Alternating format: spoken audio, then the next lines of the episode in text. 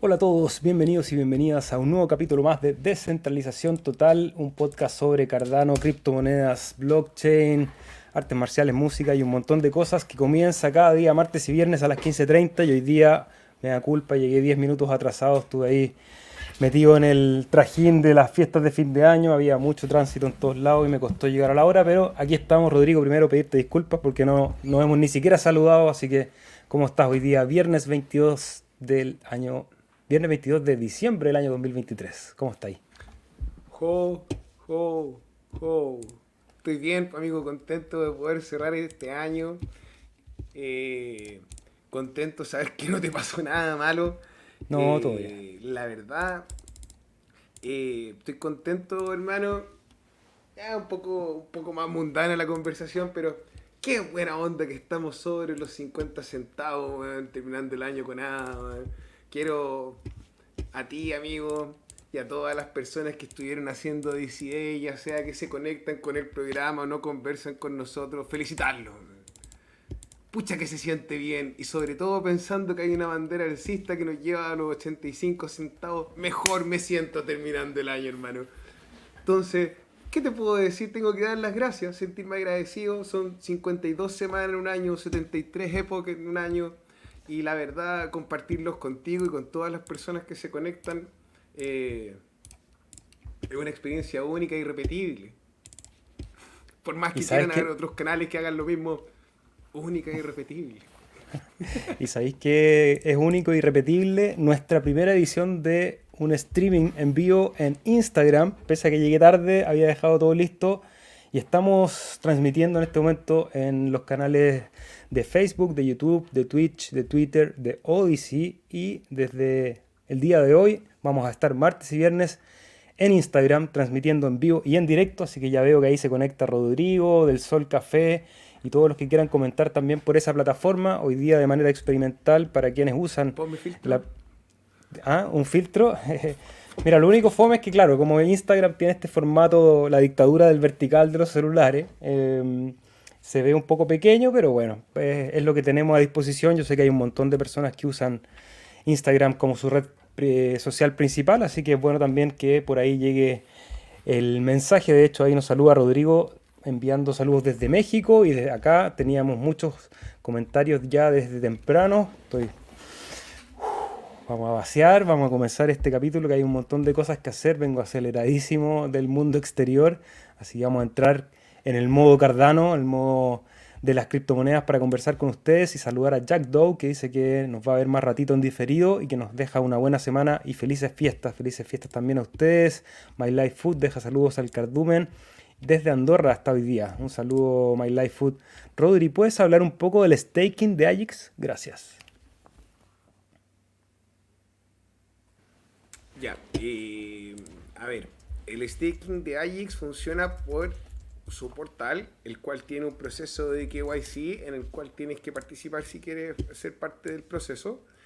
Eh, tiene una un staking a través de un contrato inteligente, eso quiere decir que tú tienes que enviar tus tokens de AJAX a, a una dirección y pasa por un proceso de maduración, tal cual que pasa por el, el proceso de en Ethereum de, de un mes.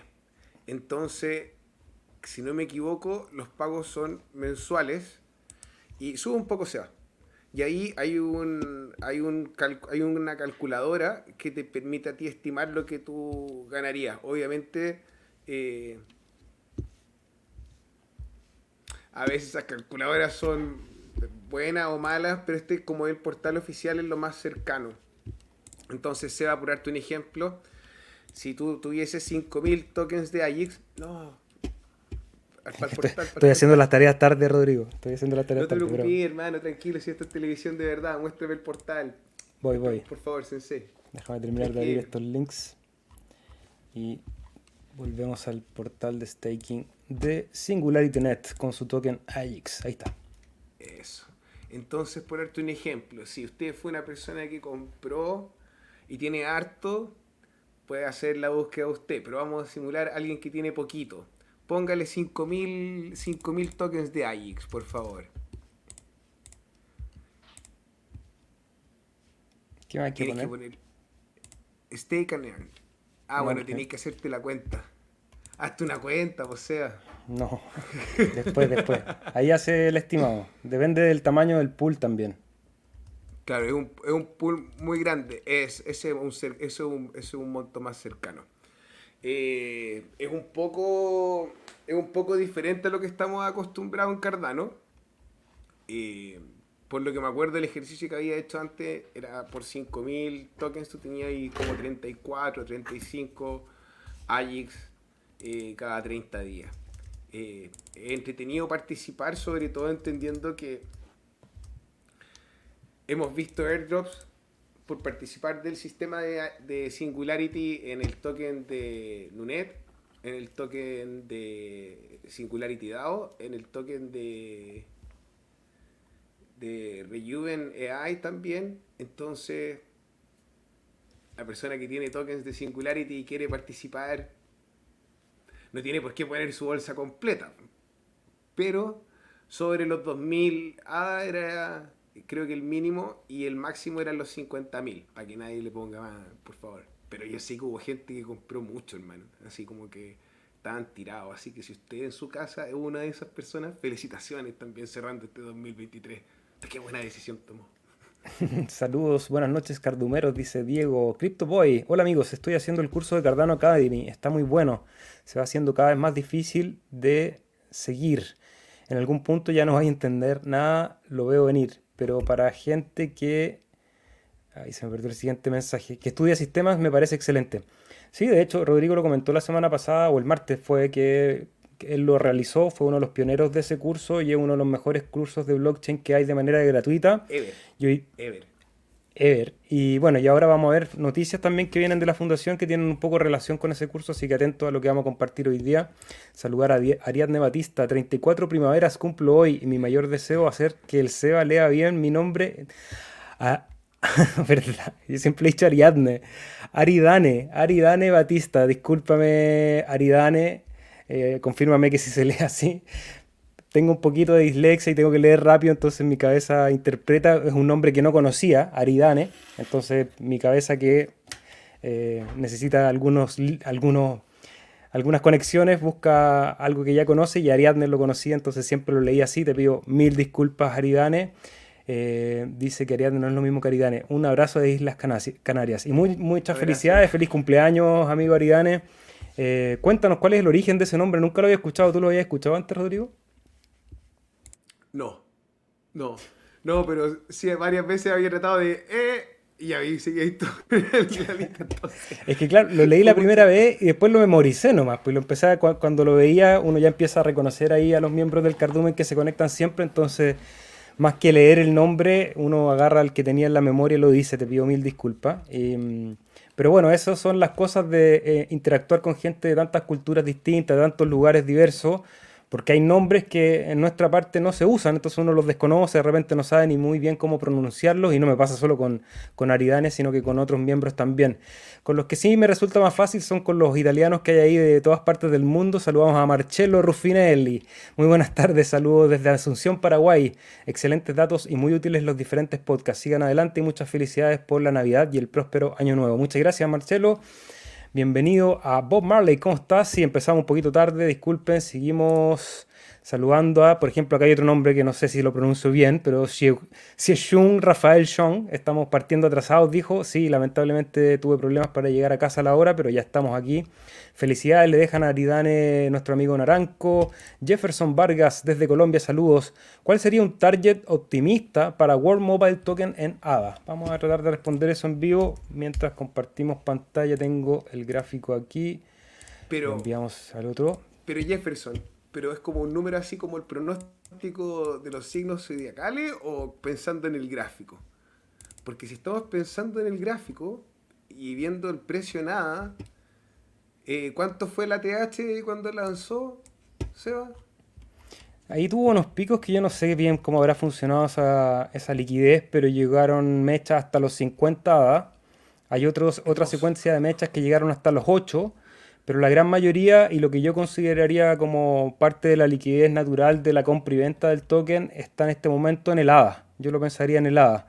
Y pensando que estamos en 0.29, creo que hacer un rally por 3 y llegar a la ADA es bastante posible. Ahora, si es algo más optimista, creo que si hay un bullroom y que empieza a entrar liquidez a estos microcaps, creo que se puede pegar unos mechazos bastante más agresivos que la ADA. Podríamos pensar que una orden en los 2, en los 9 y en los 25 sería una orden apropiada para ir saliendo DCA, pero también puede ser una revolución y pegarse quizás unos mechazos. ¿Cuánto, cuánto supply tiene? Son 2 billones de unidades. Sí, creo que es más, certero ser un poquito más cauto, Rodri. ¿Tú cómo lo veis? quiero partir hablando de esos mechazos. Esos mechazos tienen que ver porque Wesley Swap fue el primer DEX de Cardano. Entonces, el sistema de venta de los tokens eran con órdenes.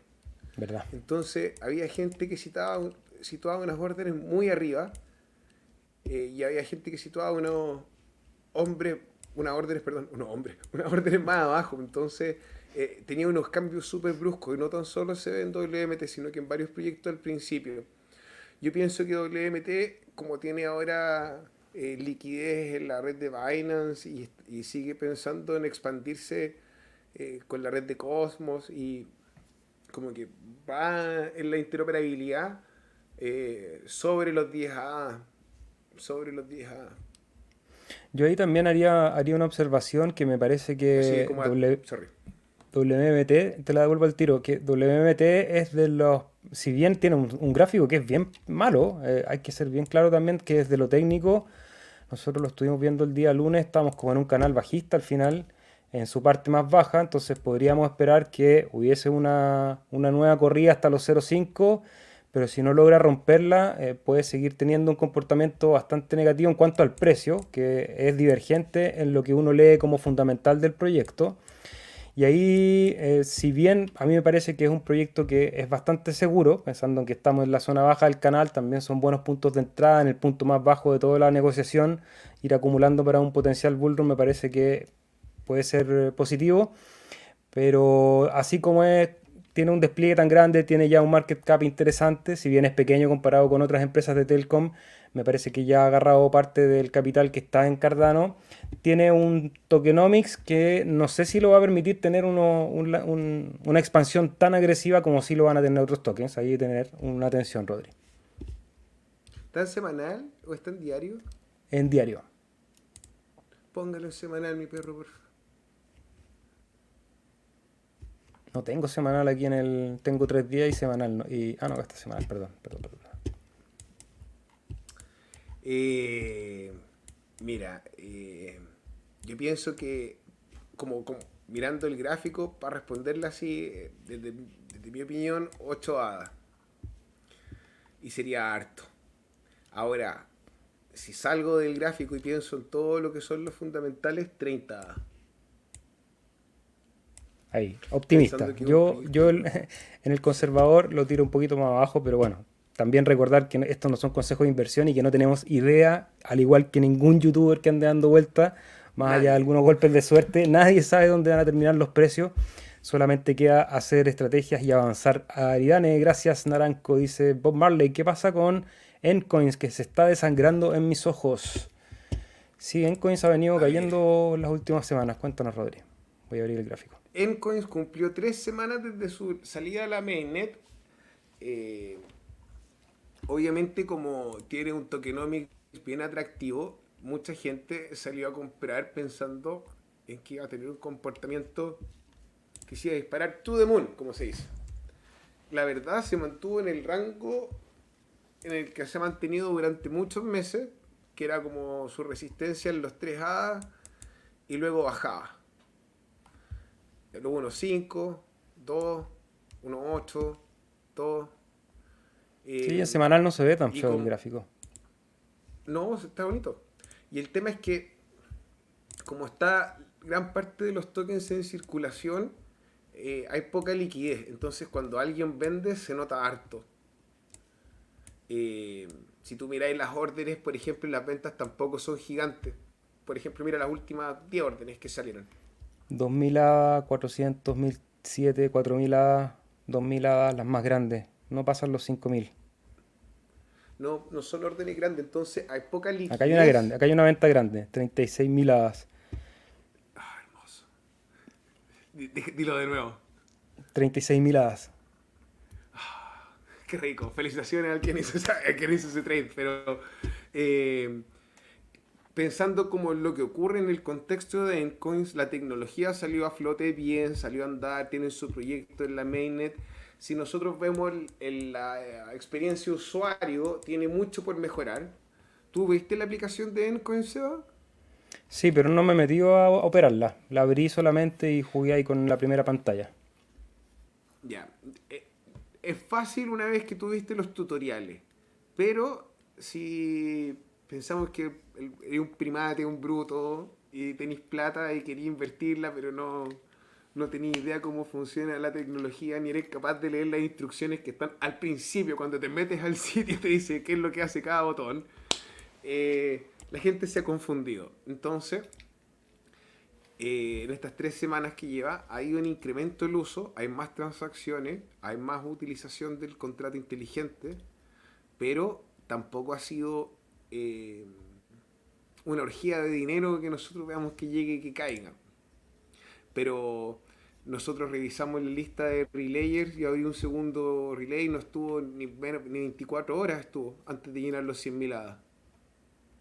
Entonces, eh, como que hay actividad, está bien, falta uso. Y yo creo que, bueno, ahí también viene con que el protocolo solamente te permite ofuscar a hadas en este minuto. La versión 2, aparte de contemplar eh, la utilización de otros tokens nativos del ecosistema de Cardano, que lo hace más entretenido y más atractivo, eh,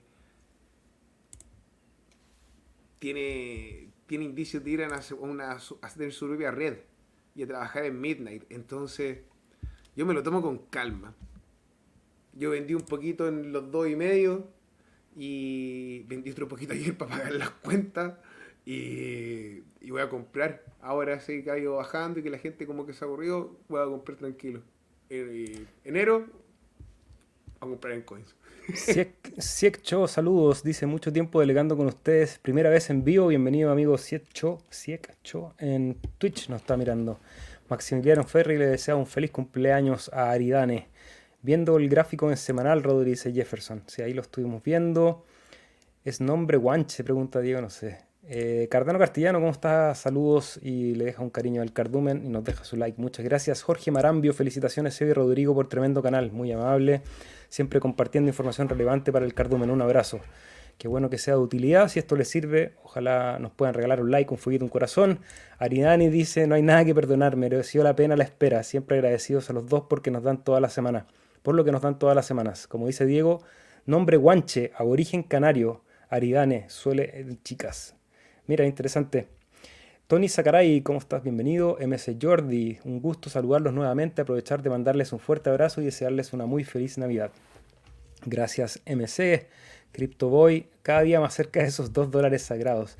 Sí, bueno, lo que estamos más cerca son de las noticias, vamos a empezar a compartir información y primero lo que da el nombre al capítulo, porque uno de los anuncios que apareció ayer, antes de ayer, por parte de la fundación fue el comienzo de una alianza que van a realizar con Petrobras, que Petrobras es una de las petroleras más grandes de Brasil y bueno, ya es una multinacional en su alcance y anuncia un partnership entre esta empresa eh, con la Fundación Cardano para precisamente lo que hablábamos en un principio, impartir educación a través de las redes y los funcionarios que trabajan en la empresa Petrobras. 40.000 serían los funcionarios que podrían acceder al curso de de blockchain de Cardano, de la Blockchain Academy, que va a estar adaptado, según lo que dice esta columna, a los funcionarios de Petrobras, de manera de poder incentivar la tecnología, eh, capacitando a aquellos que trabajan dentro de la empresa para que desde ahí puedan salir soluciones blockchain dentro de Petrobras. Me parece interesante, el título es más grande, creo yo, de, que lo que la noticia uno puede extraer, porque finalmente lo que hacen es una alianza, que es una serie de firmas que les permite utilizar los cursos que ya están disponibles, que estuvieron disponibles de manera gratuita de la fundación.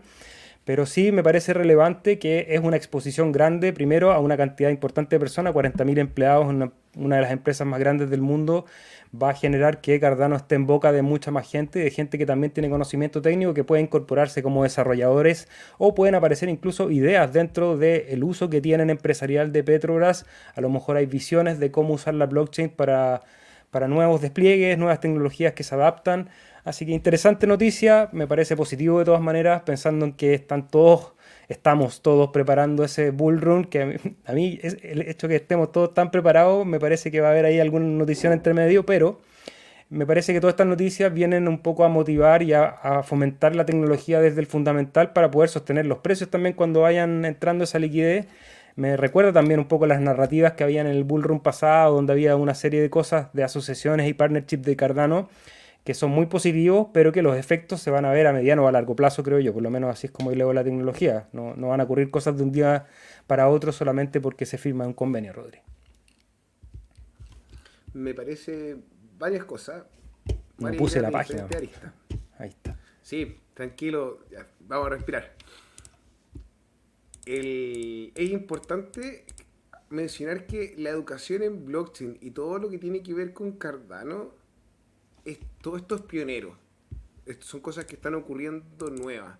Porque hablar ya de un sistema que tiene o heredó de una criptomoneda que heredó el sistema contable de Bitcoin del UTXO y poder explicar cuál es la diferencia con el sistema contable que utiliza Ethereum, hablar de los hash, cómo son las funciones de hash y llevarlo a la educación, eh, por así decir, moderna. La posibilidad de hacer un curso y convertirte, no sé, en 8 o 9 horas, tener una certificación eh, creo que es interesante como para el formato de la, de la enseñanza. Las 40.000 personas que van a entrar, más allá de potencial negocio, son 40.000 inversores. 40.000 personas que saben ahora que pueden hacer un curso de blockchain y, y que, ah, mira, Cardano es más barato que Ethereum. Ya de ahí, si hace el curso, podrá apreciar las bondades. Pero para el que mira el top 10, eh, buena onda. Qué lindo. Qué lindo. Y bueno, seguimos con las noticias del ecosistema de Cardano porque en tan solo dos días, 18 horas y 56 minutos se lanza la Cardano Newsletter, que es un proyecto ahí que nace de la comunidad. Interesante, me pareció bueno compartirlo para aquellos que se quieran inscribir, los que les guste recibir información directamente en su correo electrónico de lo que está pasando en Cardano. Siempre es bueno tener alternativas, así que aquí se puede inscribir una lista. Eh, fue Lucas el que vi que lo compartió. No sé si él estará involucrado con el proyecto. Eh, me quedan ahí algunas, algunas dudas de quién está detrás, pero de todas maneras me parece interesante tener, efectivamente, eh, deriva al Twitter de, de Lucas, que es otro embajador de Cardano y que trabaja activamente en construir comunidades. Así que un newsletter que se llama cardanonewsletter.com. Si se quieren inscribir, me parece positivo ahí para los que les gusta recibir noticias en su teléfono, Rodrigo, o en su correo electrónico. Vamos a ver este mm, gráfico de TapTools porque también quería hablar de, algo que hemos comentado constantemente durante estos últimos capítulos, que es el crecimiento del TVL, del Total Value Lock de la página de Defilama, que nos muestra aquí cómo van creciendo todas las cadenas.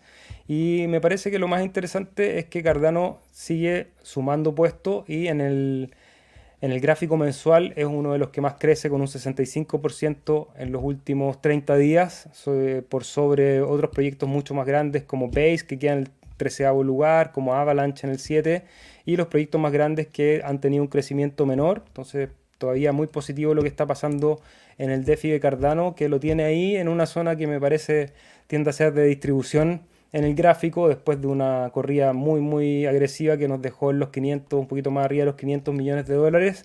En este momento se cotizan los 523 y si lo vemos en A, el gráfico aún más pronunciado, eh, teniendo un total value lock en este momento de 823 millones de A y que en su máximo histórico nos dejó ahí bordeando eh, los mil millones de A. Así que interesante el crecimiento, creo que el 2024 va a ser un año muy muy favorable para todos estos proyectos. A medida que empieza a entrar liquidez, que se vaya demostrando que estos protocolos funcionan, que la gente vaya sintiendo seguridad para interactuar con protocolos como Indigo, con exchange como MinSwap, las plataformas de préstamo, tenemos a Liquid, Muesli Swap, Byfinance y otros proyectos ahí que, que, empiezan a posicionarse con un total valor bloqueado interesante, creo que van a tener un despegue que afírmense los cinturones, yo sé que va a ser alta volatilidad, no va a ser un trade fácil como muchos creen, pero sí creo que va a dar un montón de oportunidades, Rodrigo. Y eso que nos falta la versión de USDC y USDT.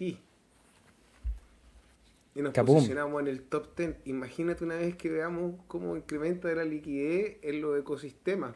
Tron, que está en el top 10, Tron está ahí por la gente, por las monedas estables, por ninguna otra cosa. Entonces, eh, ustedes miramos Base, por darte un ejemplo, en el, ¿veis en qué posición estaba al final SEBA ahora? En el top, en el 13, ¿cierto? En el 13, justo detrásito de Cardano, también con un crecimiento grande. A ver, voy a ir para Y veis el que salió hace poco, eh, parte importante de esa liquidez es el dólar. Entonces, es re interesante lo que menciona el SEBA, porque claro, vamos a llegar a un billón de. Eh, un billón de hadas, y que eso, una vez que la empieza a subir de valor, eh, de precio, perdón, eh, nos, va a gustar a todos. Eso es interesante, quizás no le hemos dado tanto espacio, Rodrigo, a esa reflexión. La hemos mencionado, sí, porque somos conscientes de lo que puede ocurrir con el, con el capital de las monedas estables, pero ahora que tenemos el gráfico y estoy viendo estas tablas y con lo que comentas, me parece aún más evidente que, por ejemplo, Base, que viene de, de Coinbase, la cantidad de total valor bloqueado en stablecoins es de 315 millones comparado con 21 millones en Cardano y ni hablar de los que están en el top 10, porque Ethereum tiene 66 billones, Tron tiene 50 billones. Entonces, el rango que hay de crecimiento, pensando en la robustez que tiene Cardano como tecnología, que en algún momento va a poder tener monedas estables que puedan hacer competencia eventualmente con USDT, USDC, o bien se incorporen a la red a través de algún puente, alguna aplicación o algo que permita tradear directamente en el protocolo de Cardano con esta USDT. Dime, Rodri. No, hermano, ahí, ahí, perdóname que te presente una, posición a tu comentario. No puede ser con un puente. Tiene que ser un este token nativo. Sí, exactamente. Para que tengamos este efecto en, el ecosistema, tiene que ser una integración en, nativo. Ahora aquí hay varias cosas que están, que bueno, que están en la noticia un poco más adelante, pero que fue la reunión del el estado de Wyoming, que fue este estado en Estados Unidos, que tomó la tarea eh, de tomar la moneda estable. Eh, y ahí está Cardano como queriendo tomar esa posición y ganar ese proyecto, pero estamos reinventando la rueda. ya, existen las monedas estables aprobadas con regulación, que trabajan de forma internacional, que tienen aceptación en las rampas fiat, que tienen rápido liquidez. O sea, lo interesante va a ser si es que los DREPs y el acceso a la tesorería van a, van a permitir con 1.694 a la comunidad decidir la integración de las monedas estables el gasto, y el gasto de esa plata para hacer la operación, ya que la fundación no lo quiso pagar ni IOG tampoco. O ellos van a sacar un super mega proyecto que donde van a tratar de hacerlo como Jet, que Jet, ok, funciona, pero Jet no consiguió capturar la liquidez que necesitamos. Tú mismo hiciste el ejercicio. ¿Cuántos millones tenía Cardano? 22 y el otro tenía... Jet tiene 25 millones bloqueados. Ya, y el otro teníamos... En nada, ojo, que nada. Porque si lo ponemos en dólares... Ah, no, sí, perdón, en dólares, está bien. Es poco, es poco. Entonces, no es una crítica, sino que estoy pensando desde el lado de cómo funciona los bots de trading, cómo funcionan los bots de liquidez y como todas estas cuentas en Ethereum o en la máquina virtual que se vean en estas distintas cadenas tienen que ver con la utilización del dólar. Entonces, solo una reflexión, hermano. Un besito. Excelente reflexión y aquí tenemos otra noticia para ustedes porque ya lo veníamos calentando esta noticia tanto en los programas que hacemos los días lunes. Aprovechamos de contarle que los lunes estamos subiendo análisis de mercado de los tokens de Cardano. Y ahí habíamos anunciado el lanzamiento de Serra, que es un nuevo proyecto DeFi dentro de la red, que viene también pronto con su token, pero ya la plataforma está disponible. Una plataforma bien bonita, Rodrigo, me gustó el, despliegue gráfico, tiene unas herramientas que parecen interesantes, muchas de ellas no están todavía disponibles, algunas vienen el 2024, la que está funcionando en este momento es la de Lending, es decir, una plataforma de préstamos con colateral que está usando también interesantemente los oráculos de Cardano, es una de las primeras aplicaciones que veo que activamente muestran cómo están usando los oráculos tanto de Orfax como de Charlie 3. Y mm, nada, me parece un, buen despliegue, hay que mirarlo siempre con atención, precaución, no es recomendación de inversión y bla, bla, bla, pero tenemos una nueva aplicación en Cardano, serra.io. ¿Tú la has podido ver, Rodrigo? no la he podido usar, pero la voy a usar. Pero si me da un segundo para hacer este un ejercicio, vamos a hablar con los espíritus. Algo me dice que si tú participas del sistema de préstamo poniendo un poquito de liquidez, pasando tus tokens, cuando tengan el token, que todavía no lo tienen, te van a recompensar. Solamente se me ocurre eso. Tal cual como lo hizo el Codex. ¿Sería como, sería como un airdrop? Ahora que están de moda los airdrops, me llegan 20 publicidades al día al Twitter de airdrop, digo. Me tienen chato con los airdrops. Trabajen, trabajen. Basta de airdrops. ¿Me puedo. Me, me, dais permiso para ir a la conspiración ahora? Sí. Como tenemos todo este tema de que Elon Musk le está dando este espacio a las redes independientes en su plataforma para competir contra los medios tradicionales y tenemos que él da opiniones controversiales. No me voy a meter a juzgar porque ¿a qué va a entrar? Y salir a otro costar. Hay otros podcasts para eso. Pero a lo mejor si la idea de tener las marcas blue y pagar un poquito por la suscripción iba a eliminar el factor de los bots, quizás son las autoridades que tratan de boicotear la plataforma, quizás hay una guerra silenciosa a través de los medios en las cuales la desinformación son las balas y nuestro cerebro el objetivo. Oh, wow. Oye, Rodrigo, y tenemos acá un post de otro embajador de Cardano, Mauro Andreoli. Hay un una persona que trabaja fuertemente desde el país trasandino, sobre todo para poner en tapeta los temas de legalidad. Él es abogado, si no me equivoco, y eh, siempre compartiendo buena información, involucrado con el área de gobernanza de la red. Y nos entrega este post, Rodri, que no lo alcanzaré a leer, así que cuéntanos tú qué, de qué se trata esto. esto es una noticia que tiene que ver con la vida de mis compañeros del cardumen coterráneo trasandino, hermano argentino. Eh, que tiene que ver como con, con todos los cambios que ocurre con la presidencia de Javier Milei y uno de ellos tiene que ver con que el Congreso debería aprobar eh, que hay una a ver hay una forma de, de, acuerdo que tiene que, que requiere la firma y la aprobación del Congreso simple para, para poder permitir que existan acuerdos civiles y comerciales en el país el cual uno pueda utilizar diferentes tipos de divisa o de moneda eh, para estos acuerdos, dando espacio a las cripto. Entonces, él ahí hace las citas, eh, por si alguno quiere ver, se va ahí, podría... Ya la, no sé si alcanzo a leer ahí, hermano. voy, a leer, voy a leer a, lo primero que pido, pero el artículo 765 dice la obligación es dar dinero si el deudor debe cierta cantidad de moneda determinada o determinable al momento de la constitución de la obligación, o sea, no del curso legal del país. Em, no sé, no leo nada puntual. Eso, esa es la parte importante, que no sea del curso legal del país. Entonces eso da abierto para que uno pueda utilizar criptomonedas que de hecho lo mencionó directamente Javier Milei en su Twitter. Eh, lo posteó directamente que. no, no, no fue Javier, sino que fue su ministra, no sé si es la ministra de Economía o la vocera, no estoy al tanto de la política argentina, pero me pareció haberlo ahí visto en el hilo de Twitter, que mencionaba directamente eh, Bitcoin y las criptomonedas, como dentro de otros medios como la carne y la leche que también se prestaron para segundas lecturas. Eh, es interesante, creo que hay que dar espacio y reconocimiento y un aplauso a Argentina por ser eh, el país que yo creo que lleva la adopción, eh, lidera la adopción en el continente y, con esta medida se sigue posicionando cada vez más lejos, le vemos la espalda a los argentinos que van ahí adoptando las cripto y mejorando su situación o buscando alternativas. Eh, por lo demás, hermano, eso te puedo decir. Ahí está. Aquí está el post que he citado anteriormente. Diana Mondino, economista y parte del gobierno. No sé qué rol cumple ahí. Si alguien me puede ayudar en el chat, que seguramente alguno sabe, están más informados que yo. Dice, eh, ratificamos y confirmamos que en Argentina se podrán pactar contratos en Bitcoin y también cualquier otra cripto y o especie como kilos de novillo o litros de leche.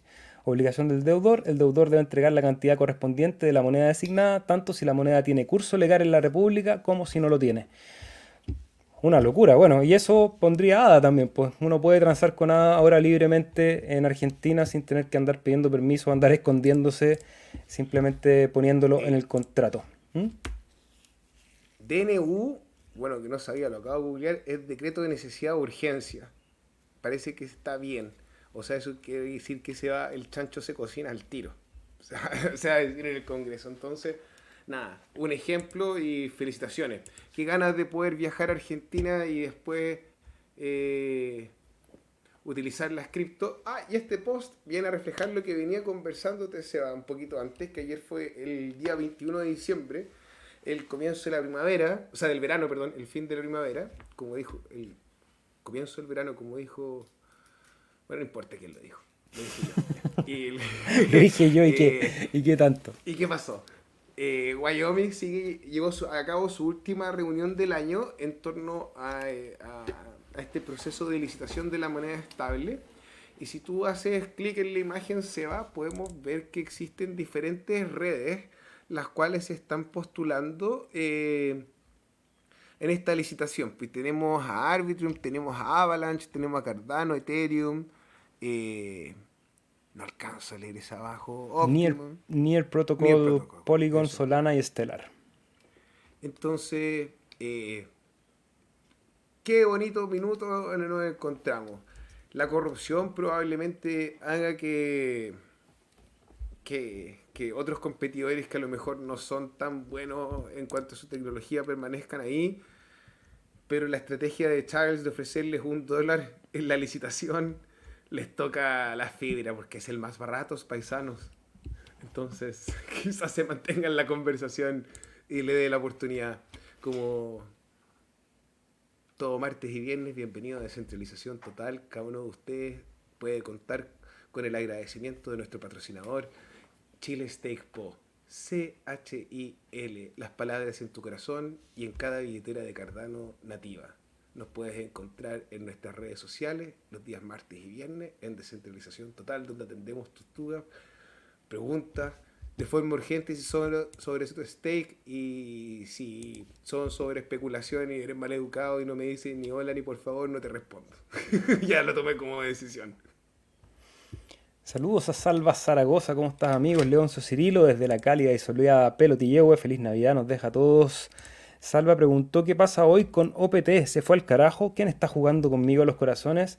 Me da la impresión que hay una retirada de liquidez y una toma de ganancia en varios de los proyectos de, mm, de la red. Ya lo veíamos anteriormente con el gráfico de Endcoins. Vamos a poner para que lo revisemos ahí en vivo. Recordar que el lunes vamos a estar viendo. ¿Qué cosa? OPT salió a la red principal. Eso fue lo que pasó. Ah, y salieron a vender. Un clásico. Clásico de ayer y hoy la vieja confiable, La, la vendía la noticia. Aquí está OPT. Claro, cayendo un 39% hoy día. Ay, menos mal que vendí ayer un poquito. De hecho, tiene, tiene la misma pinta del gráfico de Encoins. Que tuvo una salida grande. se en la pantalla. Colócalo en la pantalla. Chuta, que estando torpe hoy día. Em, tiene bien parecido el gráfico de Encoins, pensando en que tuvo una salida fuerte, precio al alza y después una consolidación que es como una distribución de toda esa subida que tampoco la ha llevado a, mínimos tan, tan bajos. En este momento se cotizan los 0.46, pero claro, desde los máximos que fueron los 0.9 es un chapuzón más o menos.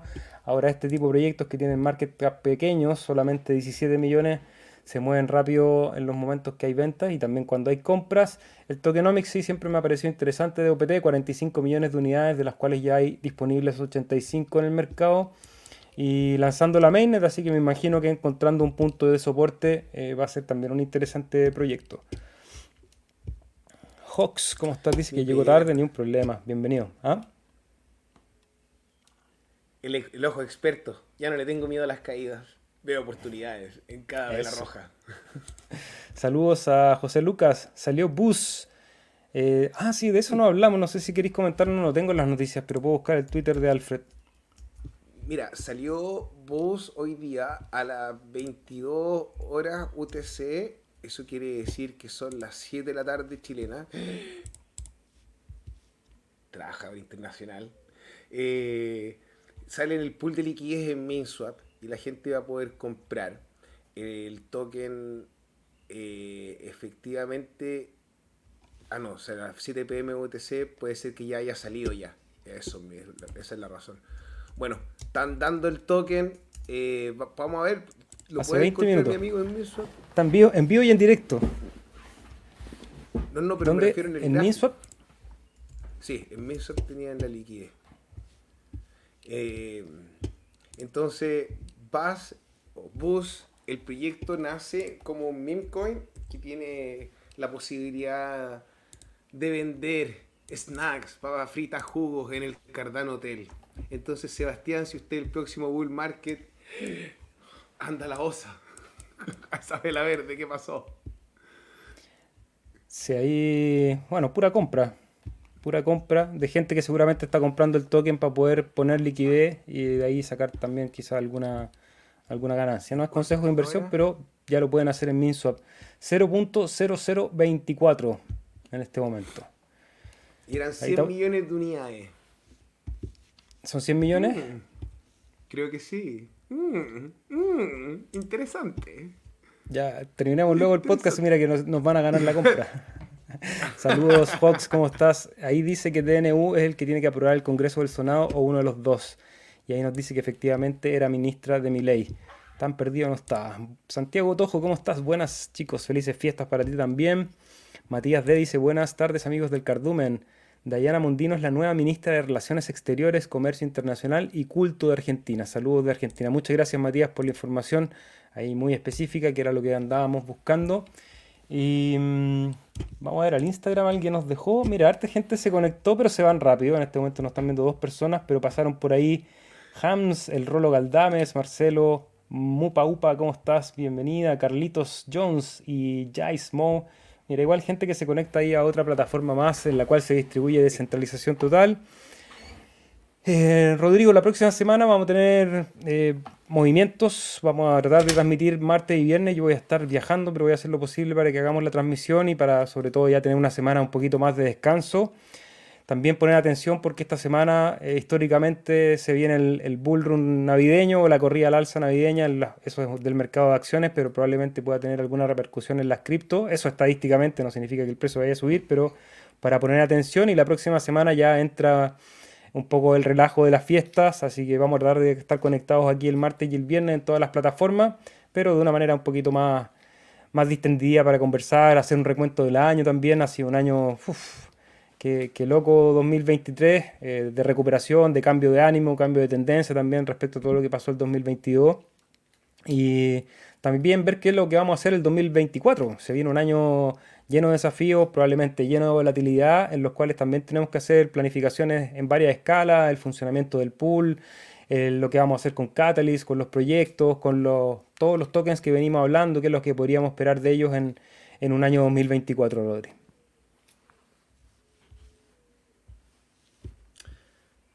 Ay, cómo pasa rápido el tiempo, mi amigo. No teníamos ni, no teníamos ni cadena, ni partner chains, les decíamos side chains y no había ningún proyecto andando y ahora tenemos a Encoins primero, tenemos a World Mobile, tenemos a Singularity eh, y así otro parte, tenemos a Midnight y así otro par de proyectos más que vienen a integrar las patas de la araña que es Cardano. Axo Trade, va a ser, loco lo que va a pasar con Axo Trade, yo creo, en enero del próximo año. Si es que sale en enero, obviamente. Pero eso vienen con ganas de comérselo todo. Ese, eso es lo que veo, hermano, y que con el evento, como con las pocas cantidades de hadas que van a estar en circulación, va a ser una locura porque Recordemos que Indigo, no, no Indigo, eh, Liquid Finance salió con 380 mil tokens a circulación y logró su máximo en 175. God damn it. Ahora, era el único, uno de los pocos tokens que había en la red. Entonces, más, eh, se dio la oportunidad. Seba, ¿te puedo pedir un favor? Pero claro. ¿Podemos ver el gráfico de Cardano un ratito? Yo sé que tú lo querías mostrar el lunes nomás, pero una excepción. No, no, yo, yo el, lunes puro Tap Tools, no estoy viendo el gráfico de ADA. Puro Tap Tools nomás. Si no lo ha visto, una vez a la semana, Sebastián te pasea por los mercados de Cardano. Y aquí estamos viendo gráfico diario de Cardano dólar. En este momento el precio se cotiza en 0.618 eh, en una zona de distribución muy interesante, entretenido gráfico que nos llevó a los máximos de 0.68. Tuvo un retroceso hasta los 0.54 más o menos y ya se sigue posicionando sobre esa media de 20 que yo creo que en algún momento la va a tocar, pero ya se empieza a juntar el precio con la media, que me parece una señal súper saludable. Rodrigo ya te había dicho, si que lo escuchaste y estabas atento, que probablemente el precio iba a lateralizar por un rato, esperando algún movimiento fuerte. Yo ahora, hermano, estoy viendo una bandera alcista, un triángulo que se forma entre, eso, entre ese mechón rojo y verde, eso mismo, y abajo. Y, si ocupo la técnica básica y la saco una pata para poder tirar para arriba proyectando, me da los 0.85, 0.87, mi amigo. No, no, no, te fuiste, yo la hice más chico. Yo, no la hice tan grande, yo la hice ahí. ¿La agarraste desde la vela? ¿Desde esa vela? No, desde la, desde la desde el mechón de la otra.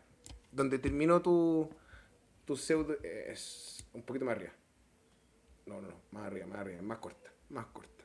Ahí. Ahí más o Y de ahí tiré para arriba. 0.77 sería un movimiento a la ruptura de, esta, de este banderín alcista. Era más grande entonces, pero no importa. Si te dije, si era, era acá. Pero si... realmente debería ser como la bandera. Ahí sí, 0.83. Ah, usted el trader. Uy, perro, yo en realidad no miro y llevo rato mirando y algo algo se me ocurre pero está interesante el movimiento. Eh, todo acompañado con que eh, seguimos el, constante bombardeo de noticias que tienen que ver con el ETF, los especuladores no dejan de comprar. Es más, Seba, ¿tú has pensado que a lo mejor todo este ingreso de liquidez va a acelerar el ciclo y quizá tengamos que vender un poquito antes? ha sido mi. Todavía no lo tengo diseñado como un plan. Yo todavía estoy apegado a mi plan original con un DCA de salida, eh, pensando en un target de más o menos 5 dólares. Que lo vamos a ver si lo vemos en el gráfico semanal.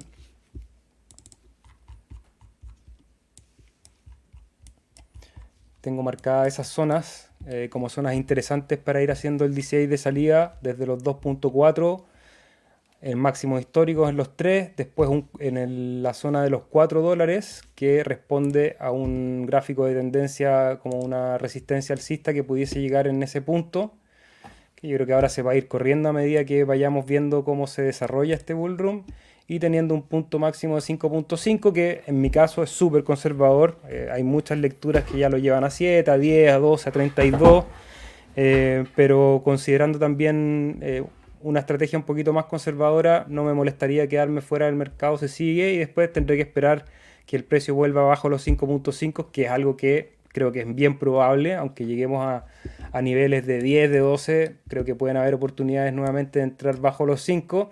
Ahora eso es mera especulación, en mi plan personal puede ocurrir cualquier cosa, por vender los 5.5 me puedo quedar fuera de quizás la más grande revolución tecnológica como le ha pasado mucho.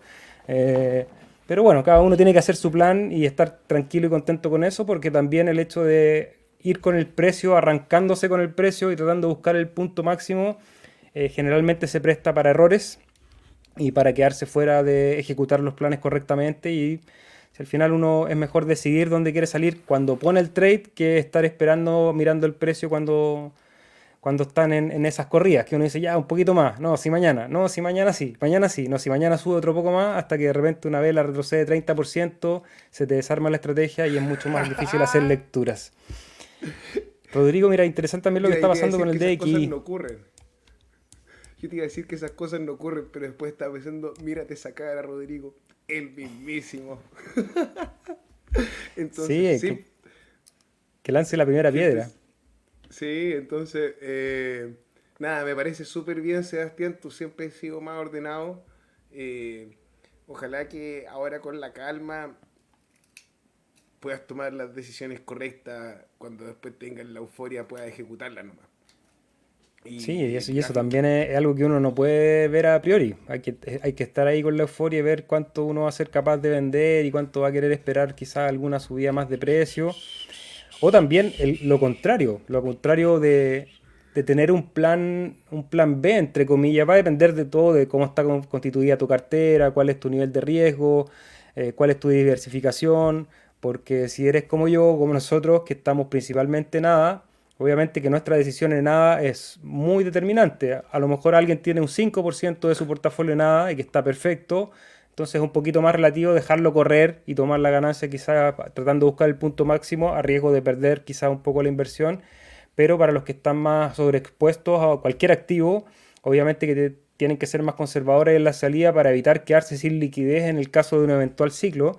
Y eso puede ocurrir con el caso que nos dice Rodrigo, que con todo esto del ETF y con todo lo que se está calentando el mercado previo al halving, a lo mejor el, ciclo se adelanta, vemos los máximos históricos más temprano de lo que esperaríamos si hiciéramos la relación con los dos ciclos anteriores. Y eso también va a dejar mucha gente fuera de tomar la decisión, que a lo mejor ya tiene muy en su cabeza 11 meses después del halving vendo o 18 meses después del halving voy a buscar el punto de venta.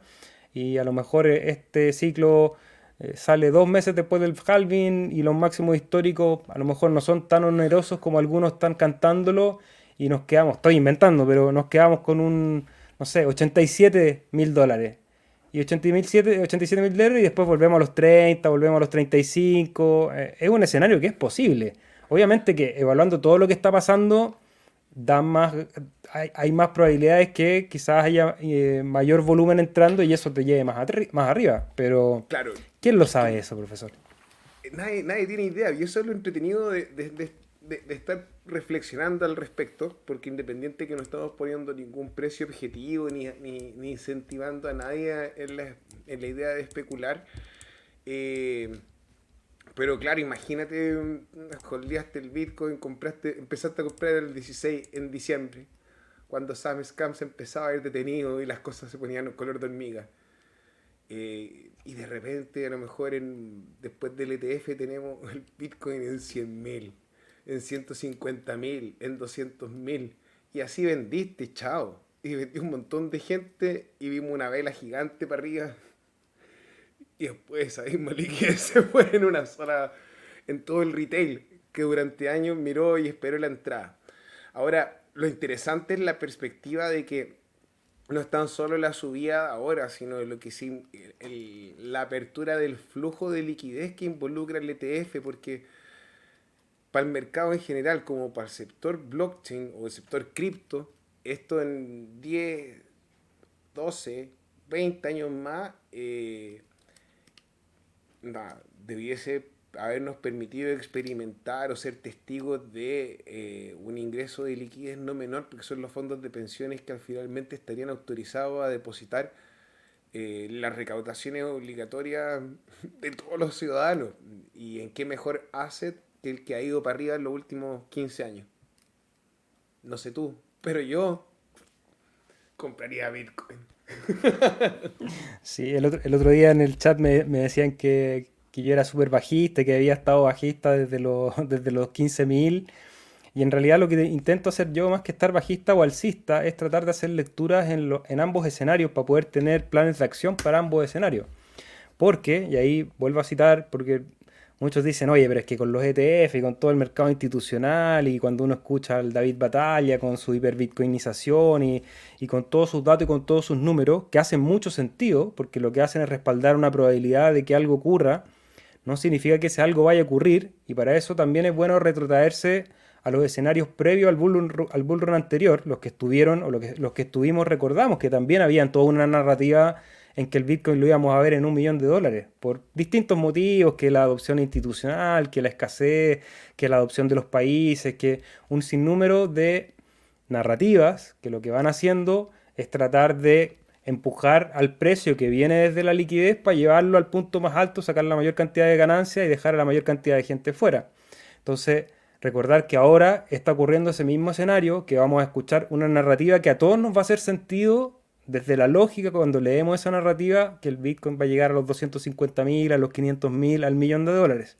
porque tienen sentido. O sea, sabemos cómo está constituido Bitcoin, cómo están constituidos los protocolos finitos, que tenemos 21 millones de unidades, que hay interés institucional, que viene Qatar a comprar, que a lo mejor ahí los amigos de Cardano Argentina van y conversan con Milei y Milei encuentra alguna solución para el Estado a través de Cardano y todo se empieza a construir para creer que los precios van a llegar a un límite, que al final ese límite no lo pone la noticia, lo va a poner la liquidez que tiene interés en entrar ese activo.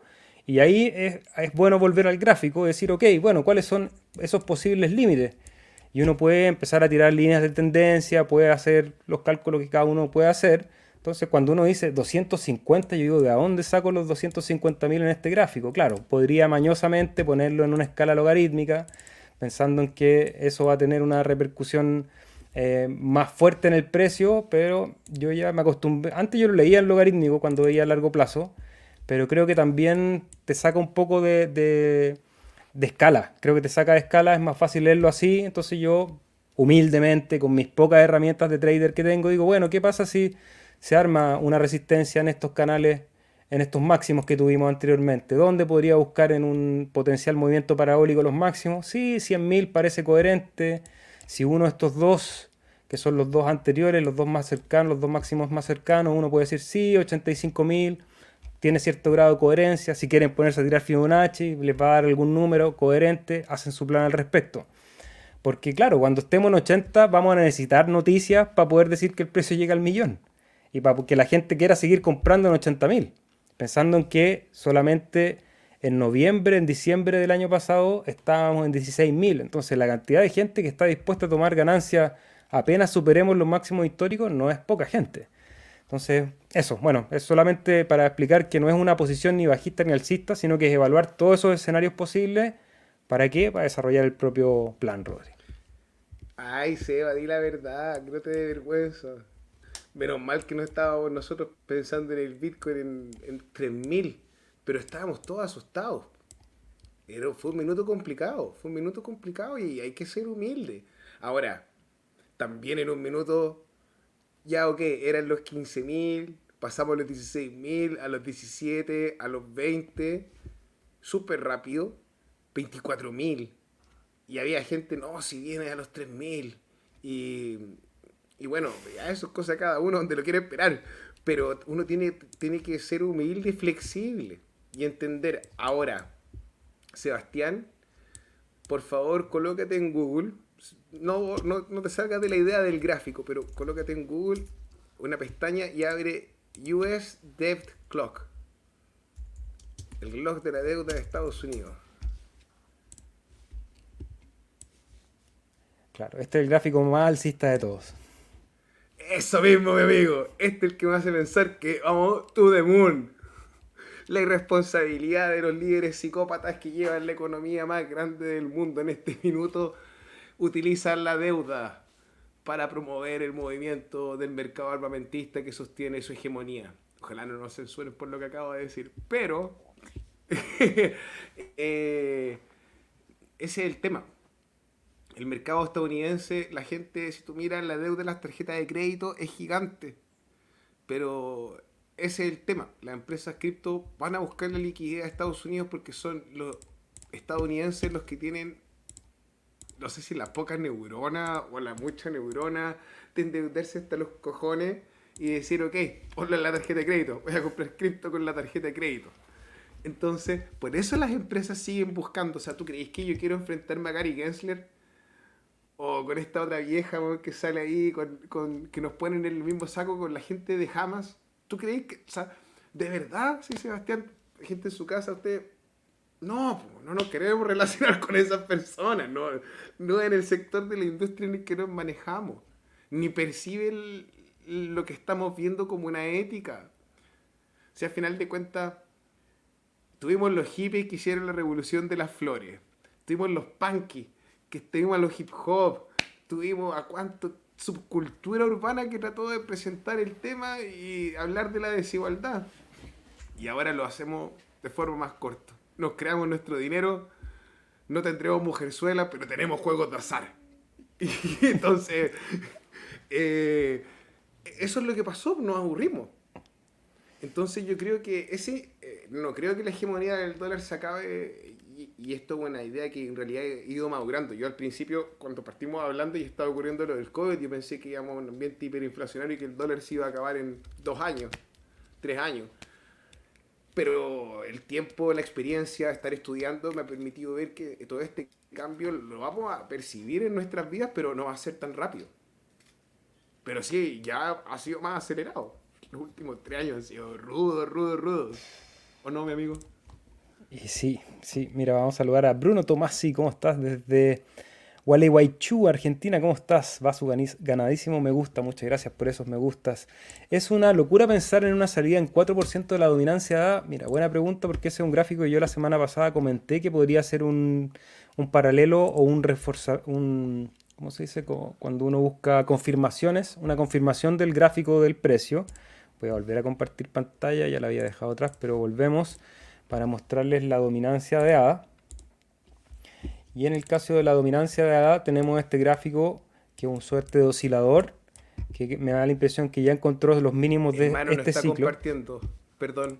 Gracias, gracias por recordarme que ando hoy día lento. Día viernes, mi cuerpo no lo supo, no se enteró que llegó el viernes y que falta un montón de cosas por hacer todavía. Pero bueno, aquí está el gráfico de la dominancia de ADA, lo pueden buscar en TradingView como ADA.D de dominancia. Y yo la lectura que hago de este gráfico, aunque tiene pocos ciclos de, información, pero es bastante claro que parece ser una suerte de oscilador, que en este ciclo ya encontró sus mínimos, en el ciclo anterior llegó a mínimos de 0,4%, en este ciclo llegó a mínimos de 0,8%, ya está emprendiendo su camino al alza, en este momento se cotiza en 1.35% del total del mercado de las criptomonedas y hizo máximos en los dos ciclos anteriores cercano en el primero al 4.92% y en el segundo al 4.48%. Por lo tanto, también técnica básica de trading, uno podría decir, ok, tenemos dos puntos de resistencia, tras una línea e intento buscar un nuevo punto de venta lo más cercano a ese punto de resistencia que si esto tiene más o menos la misma estructura de precio eh, que podríamos decir que estamos en este punto, estaríamos en julio del 2020, todavía nos queda, si tiramos la regla, solamente haciendo una, una relación fractálica, perdón, vamos a repetir este ejercicio, ahí, ay, porque se me borra, bueno, pero lo puedo tirar desde acá podríamos decir enero del 2025 podríamos estar buscando ese 4%. Eso podría ser una confirmación del precio, porque ese 4% vamos a tener que ver, tiene relación con el valor total que está en las criptomonedas, que en este momento es 1.6 trillones. Entonces ahí uno puede empezar a hacer cruces. Y ya cuando tienes suficientes confirmaciones, trazas tu plan y con eso estás listo. Oye, dejamos de transmitir en Instagram porque solamente nos deja una hora. Dime nomás, profe coloca el todo al 3, porque es el, el, que, el que nos corresponde a nosotros, donde excluye a Bitcoin y Ethereum. Y efectivamente ahí en este minuto nos encontramos cerca de los 485, 490. ¿Cuánto es el número ahí, hermano? 480 billones. Ya, 480. 480 billones. Entonces, si nosotros llegáramos a 3 trillones, pensando en cómo funciona el market cap y cómo ha ido incrementándose en razón a la expansión del dinero M2. Si no sabes tú lo que es el dinero M2, no te preocupes, termina de ver este episodio y pregúntale a ChatGPT y que te explique la relación del dinero M2 con los mercados. Te va a abrir la mente. Te va, te va, a permitir entender un montón de cosas como los movimientos del Bitcoin y por qué son cada cuatro años. Pero eso para otro episodio. Bueno, eh, eh, hagamos el ejercicio, Seba. Si llévalo a.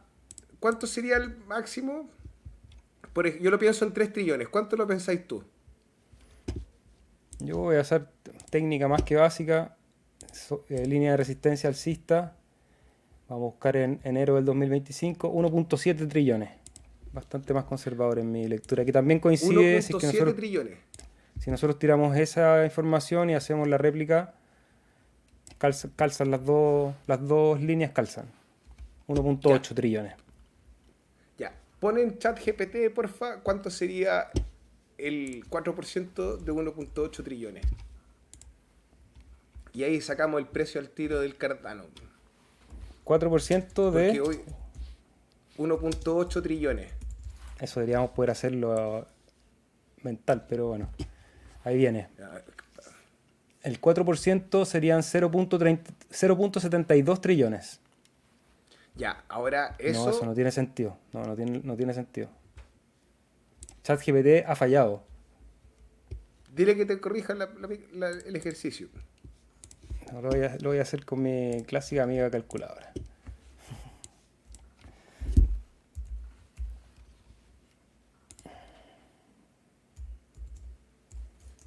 Por ahí sí, son 0.072 Muestra la trillones. calculadora. O sea, La- la vemos. 720, no la, no la va a ver porque estoy compartiendo la pantalla del chat. Pero Ah, ya. le falta un cero ahí al a lo que nos dice ChatGPT.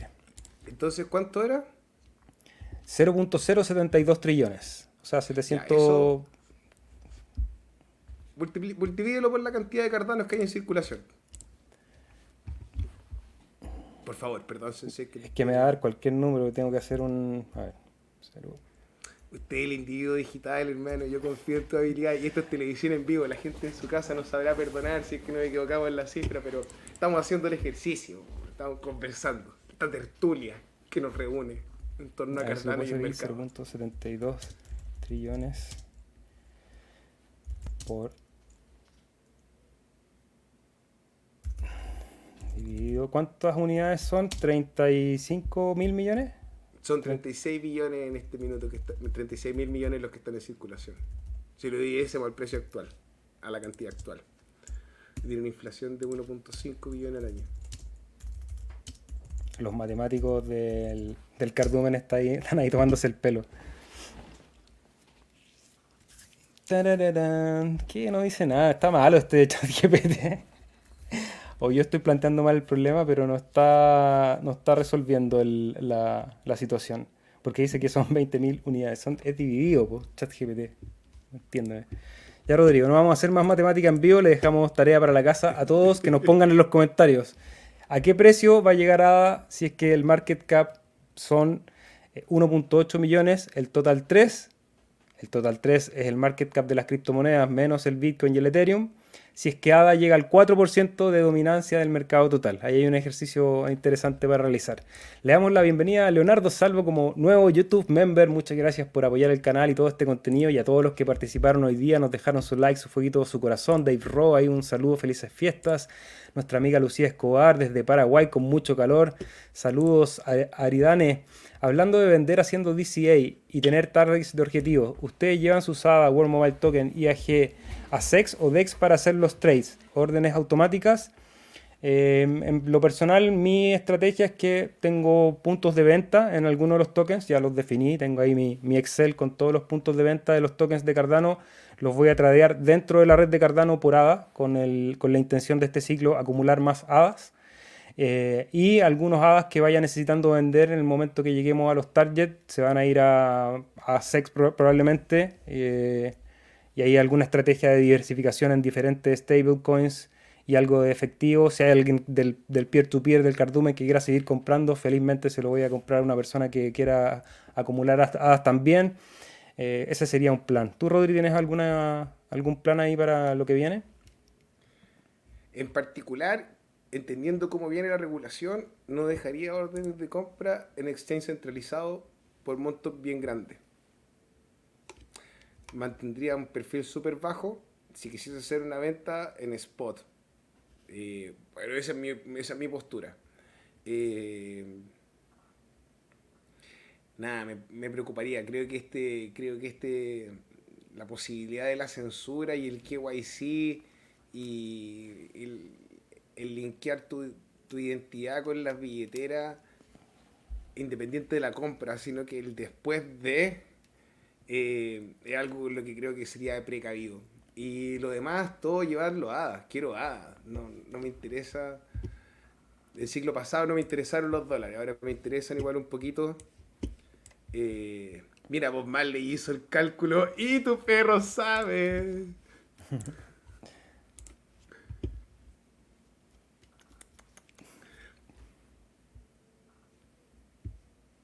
gente en su casa. Yo sé que es difícil de entender a lo mejor y que a veces es una locura. pero esto es muy interesante y muy entretenido y parece una estupidez, pero literalmente entender cómo funciona el dinero del M2 y cómo eso afecta a los mercados, eh, me, ha ayudado a desmitificar todo esto, lo del halving, porque si el halving afecta a la oferta, pero esa subida de todo que así de precios y nadie entiende qué es lo que sucede, tiene que ver con la liquidez. Entonces, eh, creo que con eso me gustaría terminar este episodio de Navidad con, con ese regalo. Eh, aparte de hablar que Sebastián son tres puntos y algo años, vamos para los cuatro transmitiendo. Eh, sobrepasamos a Sam Scam, un saludo a la cárcel, a la penitenciaría allá en Estados Unidos. Sam, nosotros seguimos acá. Ado Juan, también, Terra Luna. Eh, la verdad, estamos acá y hemos sobrepasado a otros del mercado y a los que vendrán en este próximo ciclo. Ojalá que nos acompañen y los que tengan que durar, duren y los que no, conversaremos de ello en descentralización total, pero eh, es una aventura muy entretenida, Sebastián. Yo te agradezco.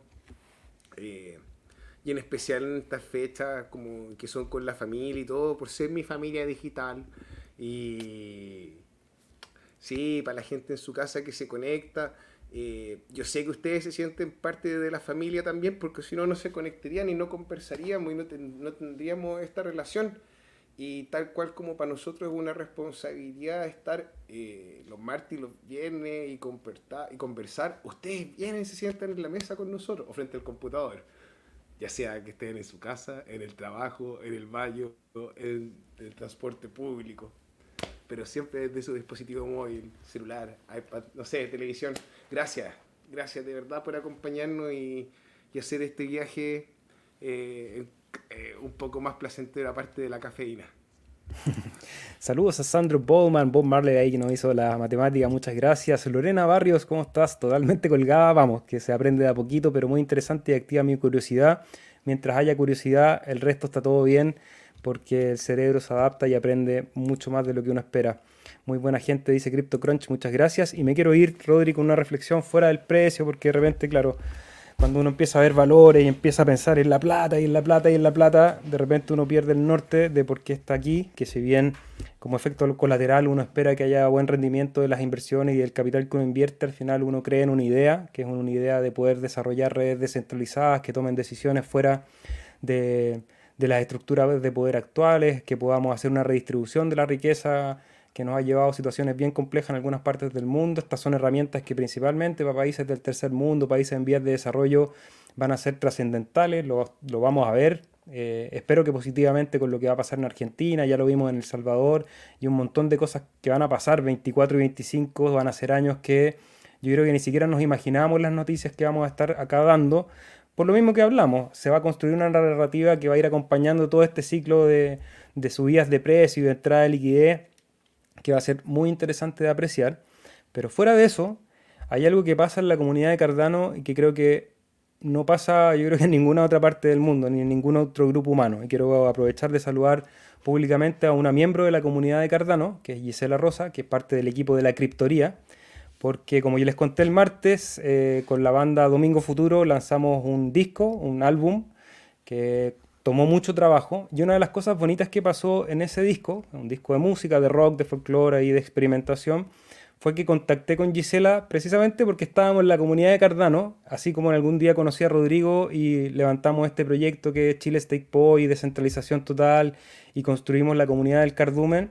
Con Gisela empezamos a hablar porque los dos hacíamos música, ella toca chelo, una eximia chelista, eh, aparte muy profesional en su trabajo, empezamos a hablar, yo le conté, le dije, mira, estoy haciendo unas canciones y me encantaría tener el chelo porque ya está rayando ahí con, con incluir eh, viento, o sea, cuerdas al, al, disco, sobre todo el chelo que es muy parecido al timbre de la voz humana, es algo que, pongan la atención, cuando hay un chelo en una canción es algo que, que llega como algo muy íntimo del ser humano. Entonces tenía ganas de incorporar chelos en estas nuevas creaciones, le invité a participar ella fue muy amable, rápidamente accedió, eh, propuso un método de trabajo.